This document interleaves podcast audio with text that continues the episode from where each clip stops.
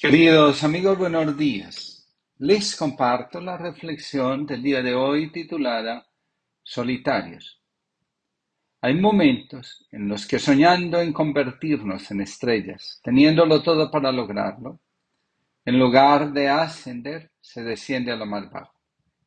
Con frecuencia, en revistas digitales aparece un titular que dice, más o menos, lo siguiente. ¿Recuerdas a? Mira lo que terminó convertida su vida. Te sorprenderás. Cuando se le da clic al título, aparece una figura reconocida en el pasado por su talento, por las expectativas de éxito que generaba. En la página siguiente, aparece un hombre o mujer convertido en adicto, en un habitante de la calle, en un vendedor callejero. De inmediato surge la pregunta, ¿qué sucedió? En la psicología profunda podemos encontrar pistas para construir una respuesta, más o menos ajustada a la realidad profunda del alma. Un buen hombre ya próximo a morir llamó a sus tres amigos, su dinero, su mujer y sus buenas acciones para despedirse. Su dinero le prometió encender un cirio para alumbrar su soledad. Su esposa le dijo que iba a acompañar sus despojos hasta la tumba. Pero sus buenas acciones le dijeron que no tenía por qué despedirse, ya que le prometieron que iban a estar con él en la otra vida. El primer intento de respuesta es, a veces las almas bien dotadas llegan a espacios donde la fama, el dinero, el sexo, el alcohol y el afán de buenos contratos están en la primera línea. Estas almas, carentes de fortaleza interior, se dejan seducir por estas fuerzas y dejan atrás la vocación para entregarse a las fuerzas oscuras de la libido y a las corrientes negativas de la vida. Separados de las corrientes de la vida, Solo nos queda vivir la experiencia de nuestra propia locura y desenfreno. A muchos les sucede que en lugar de ascender, los arrastra el descenso, caen en lo más profundo de la oscuridad. El segundo intento de respuesta es, algunas almas caen sin poder salir fácilmente en el dilema hogar versus trabajo, familia versus carrera, disciplina versus dinero, etc. Este último me recuerda a jugadores sumamente talentosos que eligen ir a jugar a ligas desconocidas, donde ganan sumas escandalosas de dinero. Este dilema, sin querer, se convierte en la carga arquetípica de la cruz que aplasta la vida, dice Himmel.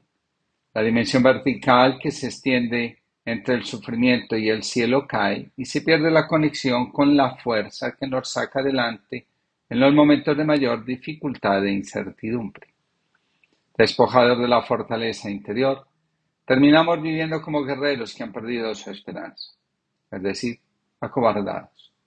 La conexión con lo trascendente es necesaria para que realmente nazca la estrella. El tercer intento de respuesta es, en ocasiones, la bellota se magnifica de tal manera que se llega a pensar que somos tan extraordinarios que la única forma de realizarlos totalmente solo es posible en otro mundo. De ahí nace la contrafuerza de la vida, aquella que arrastra, inevitablemente, hacia el desespero y el suicidio. En estos casos, el medio que nos rodea actúa como agente activo del fatal desenlace. El talento, cuando es magnificado exageradamente, se convierte en una carga tan pesada que la única manera de liberarse de ella es renunciando a vivir. La vida hay que cuidarla, ella sola no sabe hacerlo.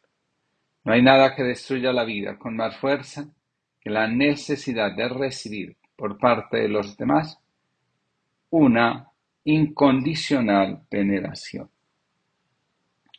El cuarto intento de respuesta es, el alma se nutre en la soledad. Hay momentos en los que retirarse a la soledad es necesario para que el alma pueda volver a conectar con su origen como lo diría la Biblia, con el amor primero, con aquella fuerza interna que nos inspira y mueve a dar lo mejor de nosotros. Pero hay una soledad que se vuelve insoportable. Cuando esta soledad toca las puertas del corazón, Las personas experimentan una fuerte necesidad de buscar anclas en las relaciones basadas en el apego, en la lealtad de los amigos, en la confiabilidad de las prácticas que garanticen la salud. Esta soledad nos habla de la necesidad desmedida de pertenecer al mundo, de recibir el afecto de los demás, aunque realmente no estemos interesados en ellos y ellos en nosotros. El psicoanálisis señala que los síntomas intentan alcanzar el objetivo correcto de manera inadecuada.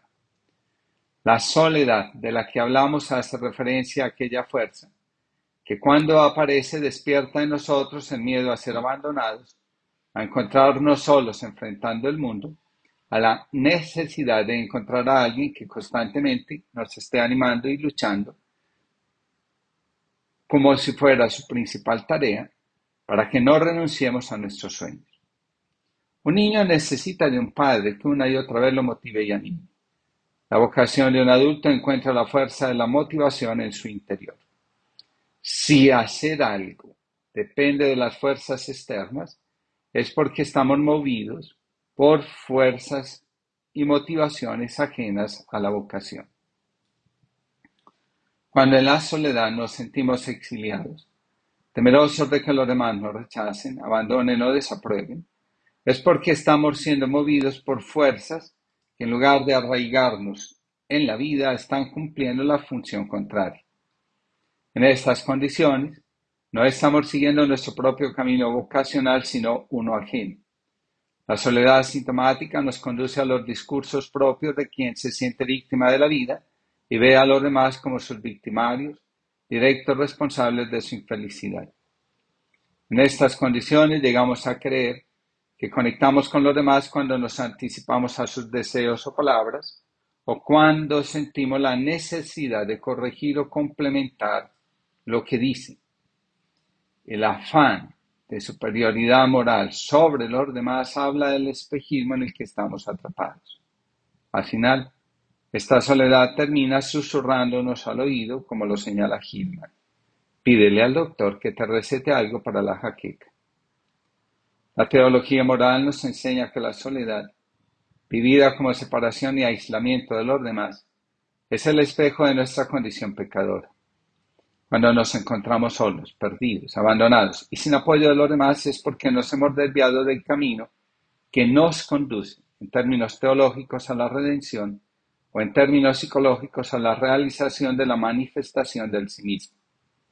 En estas condiciones nos asemejamos a aquella oveja a la que la distancia que puso con el rebaño y el pastor hace que le resulte difícil escuchar la voz de éste y que llegue a creer que el lobo es su mejor amigo.